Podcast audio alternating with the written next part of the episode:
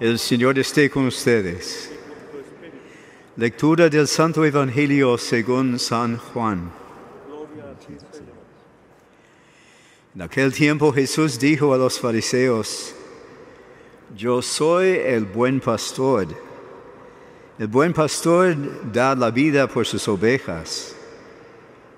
En cambio, el asalario, asalariado, el que no es el pastor ni el dueño de las ovejas, cuando ve venir al lobo, abandona, abandona las ovejas y huye.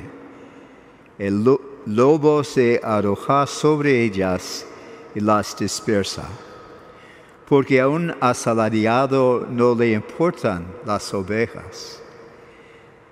Yo soy el buen pastor porque conozco a mis ovejas y ellas me conocen a mí, así como el Padre me conoce a mí y yo lo conozco al Padre. No doy la vida por mis, yo doy la vida por mis ovejas. Tengo además otras ovejas que no son de, este radil, y es necesario que las traiga también a ellas. Escucharán mi voz y habrá un solo rebaño y un solo pastor. El Padre me ama porque doy mi vida para volverla a tomar. Nadie me la quita, yo la doy porque quiero. Tengo poder para darla y lo tengo también para volverla a tomar. Este es el mandato que he recibido de mi Padre. Palabra del Señor. Gloria a ti, en los, días primitivos de la iglesia cristiana, la iglesia católica, la imagen que la gente tenía de, Cristo era una imagen de un pastor, un hombre bastante joven que siempre tuvo en sus hombros una oveja que estaba perdida. Y para los cristianos en el principio era, eso era la idea más importante por, por ellos. Porque ellos eran hombres y mujeres de poca importancia en la sociedad. Ellos, eh, porque tenían una religión diferente de los romanos, de los judíos y de los otros países donde vivían, ellos tuvieron que decir, mi, fe, lo que tengo en mi corazón, es una confianza y una fe en el Hijo único de Dios.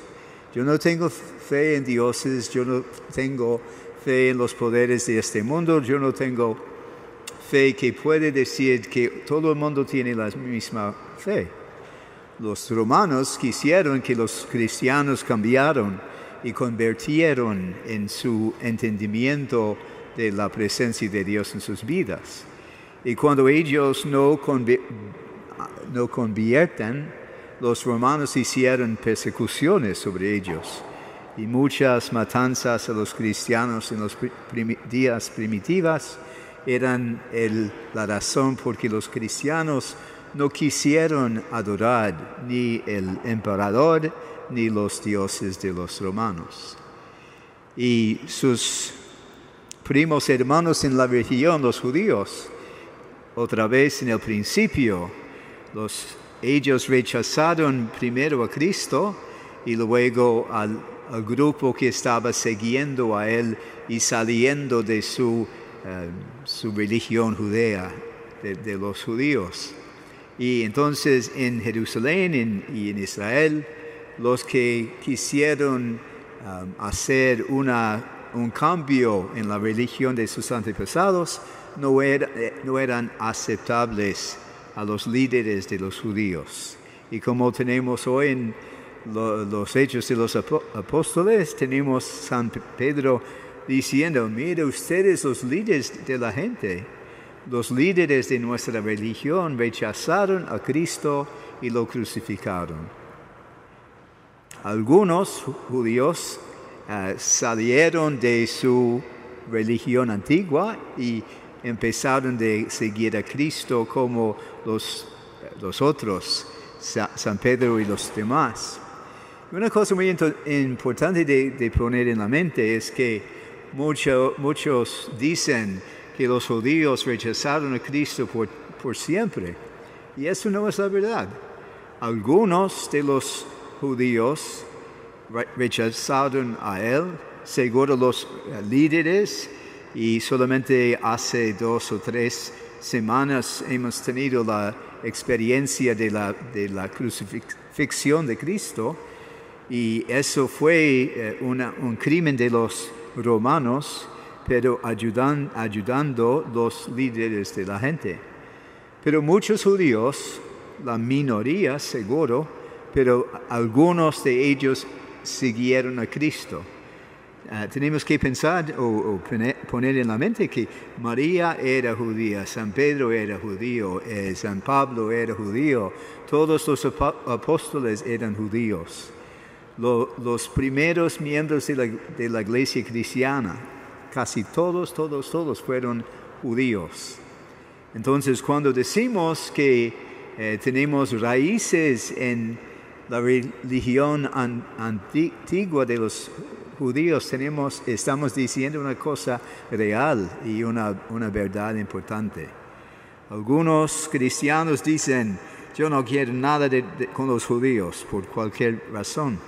Pero ellos equivocan porque, como yo dije, las raíces nuestras están en Moisés, en Abraham, en Jacob, en los, eh, los profetas. Y en toda la, historia de Israel tenemos, eso es parte de la historia nuestra. Y por eso no podemos olvidar eso. Pero hoy día tenemos eh, la imagen que los primeros cristianos tuvieron en su mente y en sus, eh, en sus eh, iglesias, la imagen del buen pastor. El buen pastor es la persona, el hombre que tenía en su corazón amor o cariño por los, las ovejas.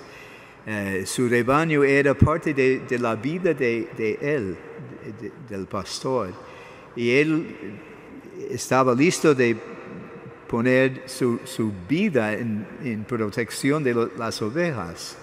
Entonces, cuando dice Cristo, cuando vino el lobo, el hombre asalariado salió, ya, se fue pero el buen pastor se quedó con las ovejas y siempre estaba para la defensa de, las ovejas. Yo creo que nosotros podemos pensar también, aunque no somos animales, no somos ni cabritos ni ovejas, pero somos parte del rebaño humano de Cristo.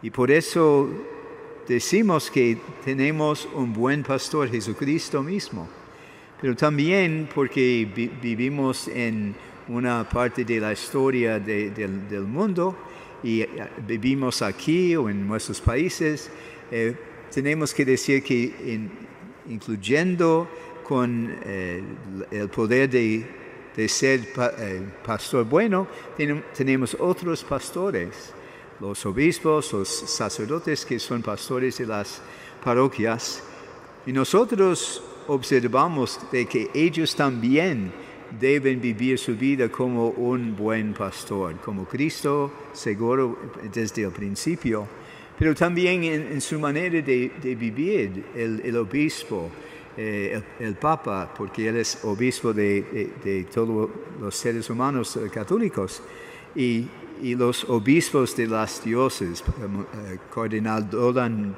aquí en Nueva York, pero también los sacerdotes que están encargados de las parroquias. Todos son pastores, pero tenemos que pedir al Señor para que ellos sean pastores buenos también como Cristo.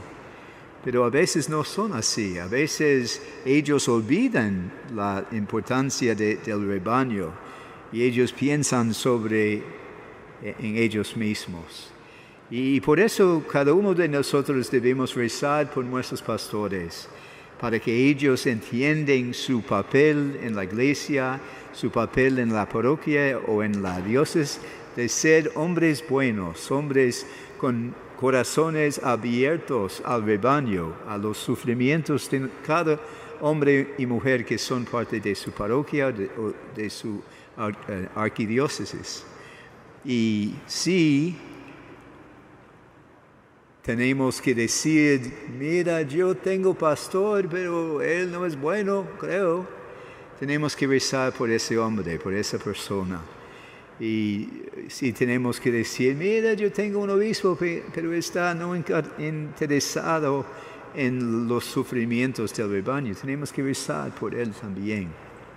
Porque nosotros tenemos, eh, debemos tener pastores buenos. Porque Cristo dijo, yo soy primero el pastor bueno y Él ha mandado a nosotros en la iglesia católica otros pastores y ellos tienen que ser también pastores buenos. Entonces hoy podemos rezar para que sean pastores buenos, envueltos envueltos en la, vida de, su rebaño, envueltos en la vida de, de las personas que son parte de su parroquia o de su diócesis. Y si pensamos que ellos no están viviendo como deben, rezamos por ellos. Tenemos que rezar. Eh, puede abrir los periódicos muchas veces durante estos años y, eh, y, leer escándalos en la iglesia por una razón u otra, escándalos con sacerdotes o con obispos o con otras personas. Pero nosotros tendremos que tener padres buenos que son parte de nuestra familia eclesiástica.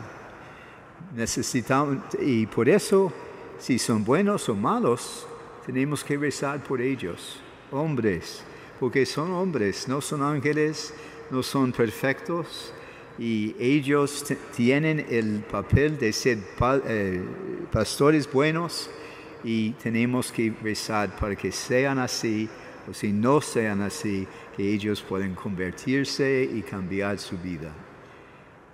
Jesús es el buen pastor y Jesús quiere que tendremos también buenos pastores en nuestra vida como iglesia católica, iglesia cristiana. En el nombre del Padre y del Hijo y del Espíritu Santo. Amén.